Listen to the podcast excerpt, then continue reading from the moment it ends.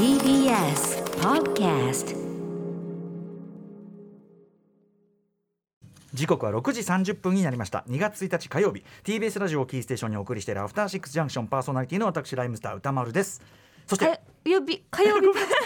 タイミングがもちゃってなっちゃった。よかれとよかれと思ったことは。いえすみませんありがとうございます、火曜日パートナーの宇垣美里でございます、はい。さあここからはカルチャー界の気になる人物動きを紹介するカルチャートークのコーナーです。今夜のゲストは漫画研究者の伊藤優さん。リモートでのご出演です。よろしくお願いします。よろしくお願いします。はい伊藤さんご無沙汰してます。ご無沙汰です。伊藤さん今あのズームでまたあの拝見してお顔を拝見しておりますが、はい。またいつも可愛らしい帽子をかぶってるなって話をあの寒くて、あ。の音があ暖房の音しちゃいけないなと思って。あ申し訳ないあそうなの？切ってくださってるのす。いません。ごめんなさいそんなお気遣いまで。はいあの非常に可愛らしいニットキャップだと思います。はいとうございでます。えー、ではでは伊藤優さんのご紹介改めてしておきましょう。はい、1974年愛知県豊橋市出身です。京都精華大学国際漫画研究センター准教授。これまで京都国際漫画ミュージアムなどで多くの漫画展のキュレーションを担当されています手掛けた主な漫画展は2010年漫画ミーツルーブル美術館に迷い込んだ5人の作家たち。2011年赤塚不二夫漫画大学展。2014年イタリアで開催されたジョジョリオンから見る日本の日常展。2020年荒俣宏の大々漫画ラクタ展。あ、ま、漫画ラクタ館など。また共著に裸足の弦が裸足の弦がいた風景漫画戦争記憶。漫画ミュージアムへ行こうなどがあります。はいということであの前回ご出演は昨年7月27日の最新学習漫画の秘密特集。おもろかった、はい。待望丼あがす。すごいイケメンになっているという。ね全然昔のあれと予想が変わってるというね。ね。はいあの方向のね特集もまたぜひお願いしたいところでございます。すね、ぜひぜひ。はい。ということで伊藤さん、えー今日はどんなお話をしてくださるんでしょうか？今日はですね、20 2022年の、えー、すごいかっこはずかっこ閉じの漫画展をご紹介したいと思います。はずのっていうね。はい。はずのっていうところで言っす。てないけどってことですか、そうですね。まだ2022年始まったそうですよね。ねまだ誰も言ってないからね。はい、えええー伊藤さんよろしくお願いします。よろしくお願いします。After Six Junction. 生放送でお送りしています。アフターシックスジャンクションここからはカルチャートークのコーナーです。今夜は漫画研究者伊藤優さんに2022年のすごいはずの漫画展をご紹介いただきます。これから開かれる。まあはずはまあこれからやるしってことですよね。そうですね。まあ漫画ってポピュラーカルチャーだっていうこともあって、はい。あの生ものですので、うんうん。なんか結構ギリギリになってから展覧会が決まったりとか、はあ。の発表されるみたいなことが多くて、今年あの普通の美術館みたいに今年1年こういうことやりますみたいなこと、はっきりしてないことが多いんですよね。はいはい。なるほどだし、はい。あのなんていうかなある程度評価がこう定着した例えば古典美術であったりとか美術、ええ。アートシーンにあの即したものであれば、まあ、はい。こういう展示だなっていうのはこう出品されるもののあれとかでわかるけど漫画に関してははい。どういう切り口でやるかによって全然変わっちゃいますもんねそれね。全然違いますから、うん。はい、そうですね。ということでまあでも必ずすごいはずであろうというね 見込みの見込みが高いと思われる結構賭けですけどね。はい。はい、えー紹介いたいといただきたいと思います、では伊藤さんお願いしますはい。えー、とまず最初にですねあのご紹介したいのは、えー東京シティビューであのちょうど開催あの、うん。始まったばかりのうん。梅津和夫大美術展という展覧会です、ね、これ行きたいんです、僕もはい。梅津和夫さん作品大ファンで実は、うんそうですよね。うん大ファンすぎて特集のやり方をがもう立ち止まっちゃうぐらいファンです。やりたくても。はい。はい。まあ、とにかく、まあ、話題の美術展で、うん。あのつい最近あの芸術新潮っていう雑誌でも大特集がされてうんうん。ましたけれども、はい。まあ、あの面白くないはずがないっていうのもあるんですけども、あの梅津展って結構過去にもあの大小ですね、はい。い、あのいろいろやられてまして、うんうん。あの展覧会として結構面白いことやってましてほうほうほ例えばあの会場をですね真っ暗にして、ええ。入り口で懐中電灯を渡されるみたいな展覧会があって。あー。うんうん。でみんなこう歩いてって、ええ。パッてつけるといきなりあの超怖い映画出てくるねえ嫌ですよ。嫌ですよそんな出会い方はい、お化け屋敷みたいな展覧会があったりとか、うんうんうんなんかそういうなんか仕掛けが面白いことまあ、サービス精神がとにかく梅津さんは、そうですよねご旺本人ので、確かに確かに、はい、面白くないはずがないっていう 展覧会ですね。まさに。今回でもあの大美術展ってついてるぐらいで、はいあの漫画作品というよりあなんていうかな、アート絵画作品なんですかね。そうですね。あの、まあ、一応ですね「あの私は慎吾」っていう、まあ、うん。大名作の、えーまあ、続編というこかれもびっくりしちゃう。えうん。ーもう本当驚かせるのが大好きなんですけど、うんうん。まあ、その続「続慎吾」っていうあのタイトルで、えー、と100点以上の、まあ、絵画作品うんでうん物語を紹介するっていう。絵画作書き下品としろしの。書き下ろし絵画作品として私は慎吾の続編が作られたみたいなことですよね。はい。もうそれをまあだからあのメズさんってもうずっと漫画さ作品自体はずっと書かれてなかったんですけど、まあ、それを27年5年、そう7年ぶりぐらいに、うんはい27年かけて、はい、あの考えて まあまあかか考えてらっしゃまあ結構長く考えてらっしゃったんですけど、うんうんうん。それを4年かけてああ。100点以上書かれると。構想27年制作4年っていうね。み、はい、まあそういう感じですよね。いやーもう私は慎吾の続きってだけでそれは駆けつけないとってことですよそね。れそうなんですよね、うんうんうんもうちょっと見とかないとっていううん、あの展覧会ですね。はい。すそして他のなんか見どころもあるんですかね？そうですねあのえっ、とまあ梅津ファンってなんて言ったらいいんですかね漫画家以外の方にも、えー大きな影響を与えてますけど今回は、あのまあ、いわゆる現代美術の作家さんの3組の、えー鴻池智子さんたちうん。3組の方が、まああのえー東京シティビューってかなり面白いあの、会場なんですけどもそこでインスタレーション新作インスタレーションを展開するっていう、うんうん。まあ、それも結構楽しみなはい。展示になってますね。考えてみれば東京タワーが見える位置で、うん。その私は慎吾の続編をままさにそうなんですよ。ちょっとワクワクしちゃいますね。そうなんあそこから飛び降りるのかみねたいなことを考えながら、三三三の上から飛び降りるわけですよね。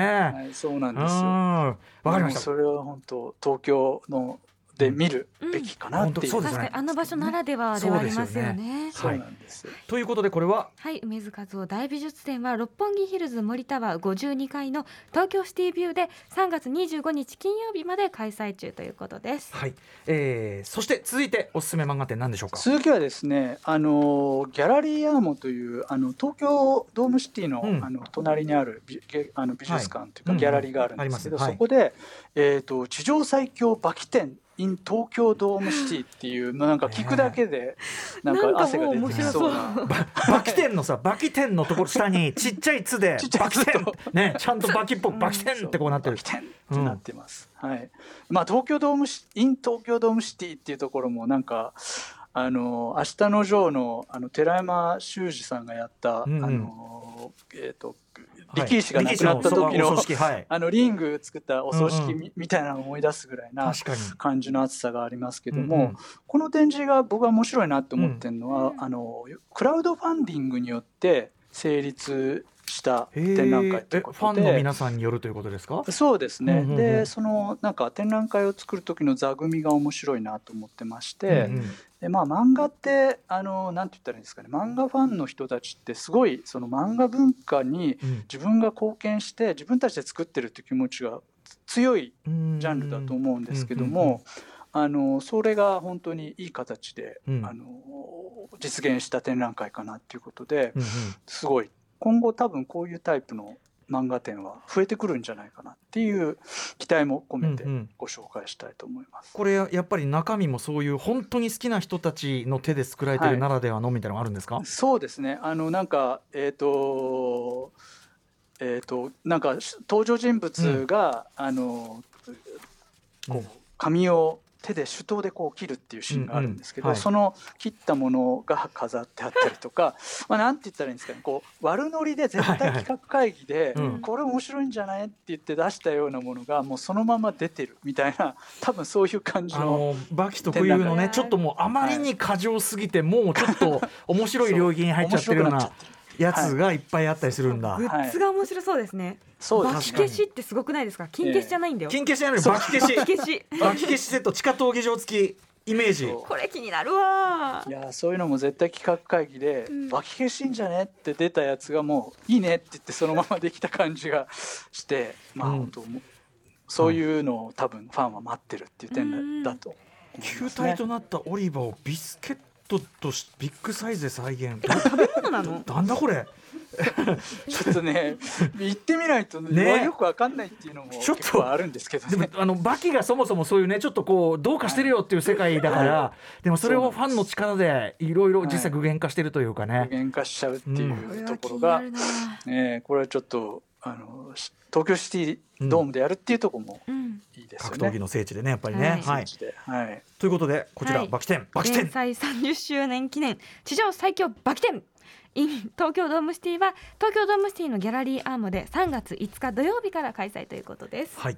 続いてのおすすめ漫画展なんでしょうか？はい、えー、とこれまで2つは東京だったんですけど、うん。今度はあの長崎にありまほすう。長崎歴史文化博物館という、まあ、あのかなりあの大きなですね、あの歴史系の博物館があるんですけど、ええはい。そこであの高浜館の漫画に登場するアイテムアイテムで読み解くベルエポック展っていうですね、うん。19世紀末と書いてベルエポック展ってはい。いう展示があるんですけこれども、あらね高浜寛さんのちょっとまずは説明がいるかもしれないですね。はい。そうですね。あの高浜寛さんってあの、まあ、もしかしたら日本よりも最初に、えっとフランスとかですね海へ外ーヨーロッパであの評価されて、まあ、谷口二郎さんとかですね、そういんう流れで、うん。あのえー、と海外で、うん。あの柘義治さんとかそういう流れで、あの評価されてきたあの来た女性の作家で。うんうん。でまあ、最近あの手塚治虫文化賞なんかも取ったりして、うんうん。日本でも認知度を上げていらっしゃる作家さんなんですけども、はい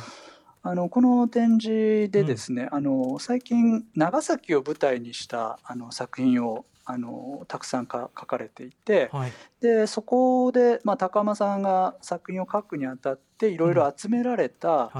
まあ、アイテムというかですね歴史的な、うん。はい、資料を、えー、とと、まあ、漫画の原画を紹介するんですけど、はい。あの歴史博物館であのやられますので、うん。まあ、そこがそもそももあの集めていた長崎ゆかりの歴史の資料とかもあのたっぷり出していてちゃんと解説していてうんうん。であの作品世界と、まあ、その歴史的なあの事実とか、うんうん。えー研究成果みたいなものがすごく融合している展覧会っていうふうに聞いてますね。なんか作品の中で描かれたもののこれはだからそのはい。本物が見られるってことですもんね。そうなんですよ。しかもね長崎で見られるっていう。そうかその場でだから。ニクスのランタンが。そこがやっぱ重重要だなと、うん。うんそうなんですよ「ニュクスのランタン」がうん。本当最うん。近とても人気でうんうんうん。素晴らしい作品なんですけども、つまりその長崎で開く長しかも長崎その歴史文化博物館で開くはいとい。うことの意味がすごくある漫画展っていうか、そうです必然があるねというか。そうですね、うん。あの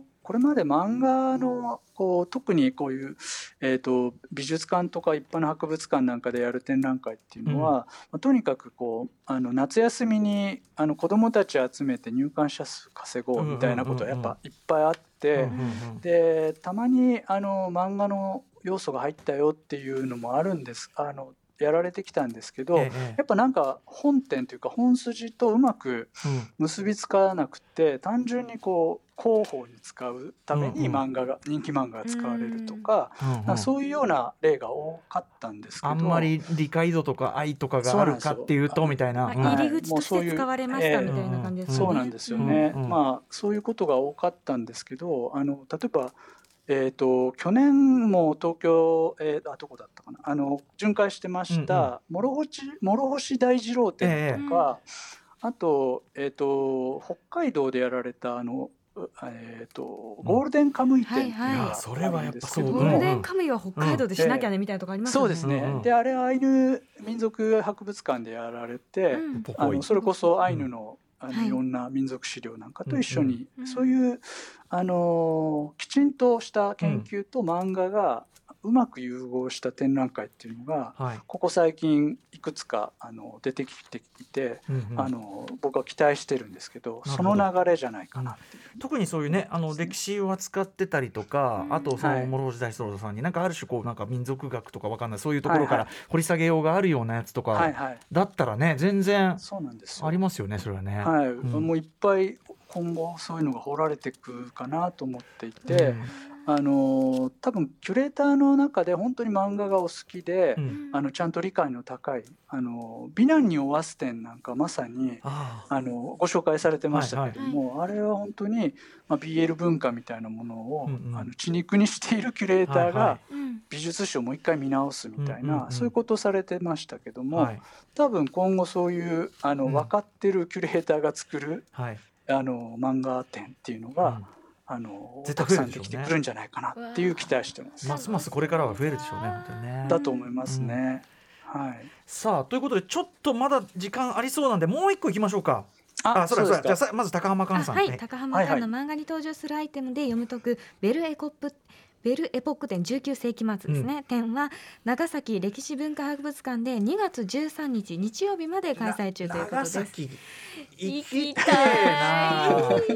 ちょっねと。そうミックスの中に出てくるものすっごい可愛くて、うんうんうんうわいいなと思うものばっかりだった、うんうんうわ見に行きたいけど長崎ね、う ん長崎、まあ行ける時ありがたく言っておこうという感じですね。ねはい。うんはいさあもう一個行きましょうか。じゃあ伊藤さん。そうですね。あのまああのコロナなんかもあってですね最近美術館とか博物館のミュージアムがオンラインでなんかうんうん。展覧会を展開しようっていう動きがぜ世界的にあるんですけれども、えっ、と川崎市民ミュージアムという水害で、ねえ。あのそうでしたよね。まだ閉館になってしまう、ねあのところがあるんですけどそこがはいあのオンライン展覧会っていうのをもう積極的にやろうっていうことを昨年立ち上げまして、うんうんえー、ともともと漫画特に歴史的な漫画についてあの資料を集めてるとこなので、うん。そういうのをあの、まあ、著作権もかなり切れているってこともあってどんどん紹介していこうっていうことで、はい。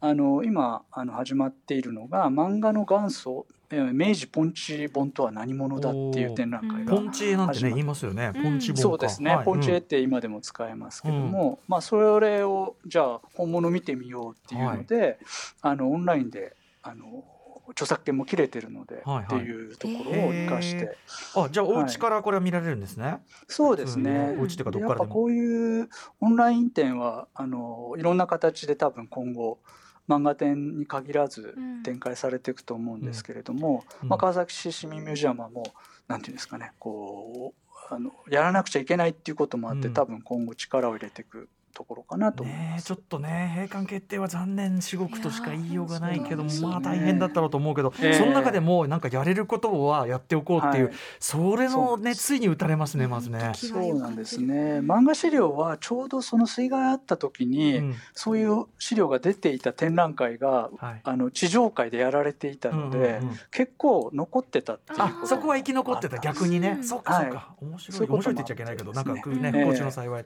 そうなんです。僕そのねポンチ本ってそのポンチェポンチェなんて言うけど実際のそれ具体的にとか全然見たことないしイメージすらわかんないんで、はい、うんこれいい機会かもしれない。はい、うんぜひ見ていただいたらいいかなと思います。割とこうおデジタルオンライン活用みたいなの今後もいろいろやっていく雰囲気ありますね。そうですね多分ね。あのいろんな形で多分展開していくと思います。うんはい。ということでじゃあこちらも。はい。漫画の元祖明治ポンチ本とは何者だ？はオンラインで3月31日木曜日まで開催中ということで詳しくは川崎ミュージアムのホームページをご覧ください。ねえちょっともうなんかエエールを送るというかな。ね。ね。川崎ミュージアムで今そのね動いてらっしゃる皆さんにエールを送る意味でもはい見たいな、これね。はい、えー、といったあたりで本日ここらでお時間近づいてきてしまいました、伊藤さんもはい今回もでもさすがのご紹介でございます。いえありがとうございます。またちょっと伊藤さんゆっくり特集やりたいなっていう気持ちがお話を伺いながら。よろしくお願いします。えーということで伊藤さん最後に、えー、と伊藤さんからお知らせことなどお願いします。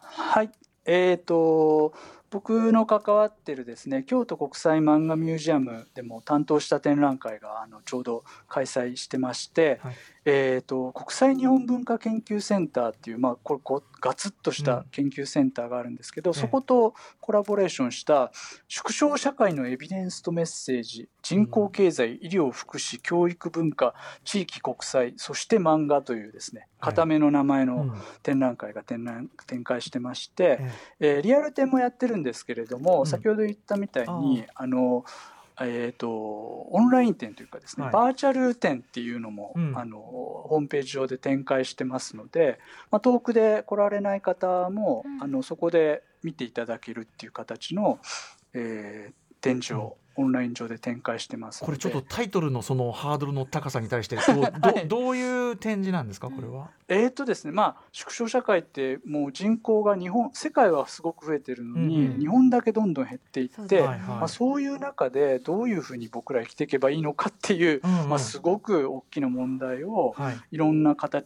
あのジャンルの先生たちが研究会をしてまして、はいはい、それをちょっと漫画ミュージアムで展示したり面白いです、うんうん、そうですね。でそして漫画っていうところであの僕らが協力お願いしたのは尻上がり寿さんであのシリー先生にですねあの書き下ろしの、えー、この縮小社会をまあ面白がる点漫画、うん、書き下ろし漫画書いてもらったりとか、あと縮小社会について考えてもらえるような漫画作品を紹介するっていうことで。例えば国際とかだとあのバクちゃんを紹介して移民について考えてみる確かに、はい、そういうような形であのみんな自分事として考えてみよう、うんうん、漫画は一つ入り口だよっていうことで。うんうんあの紹介してる展示ですね。めちゃめちゃ興味深い、うん、京都国際漫画ミュージアムの、はい、えー、縮小社会のエビデンスとメッセージというねあれでございます。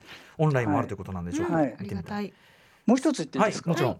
えーとですね、その後のそれは5月16日までやってるんですけど、うん、6月2日からですね今世田谷文学館でやってるあの描く人谷口二郎展という展示をあ、はい、あの京都にですねあの巡回することが決まってまして、えーと、世田谷店とちょっと変えるというか新しいコンテンツも加えて、うんうん、作品も若干足したり変えたりしながら、うん、えー、京都独自の展示を展開しようかなと思ってますので、うん、あのぜひそちらもチェックしてください。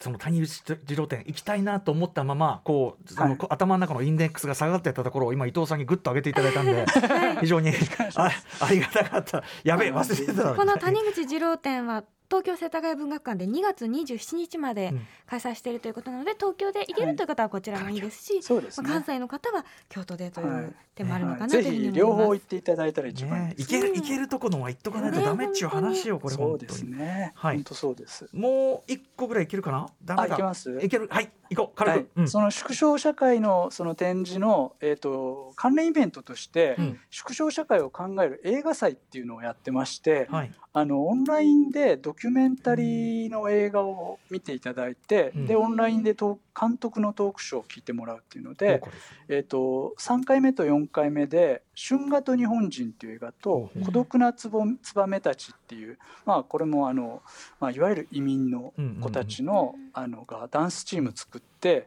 まあ半分ギャングみたいな形になっていくっていう話のドキュメンタリーです。これもオンラインで見れるということなんで。はい、はい、そうですね。無料です、はい。京都国際漫画ミュージアムでということですね。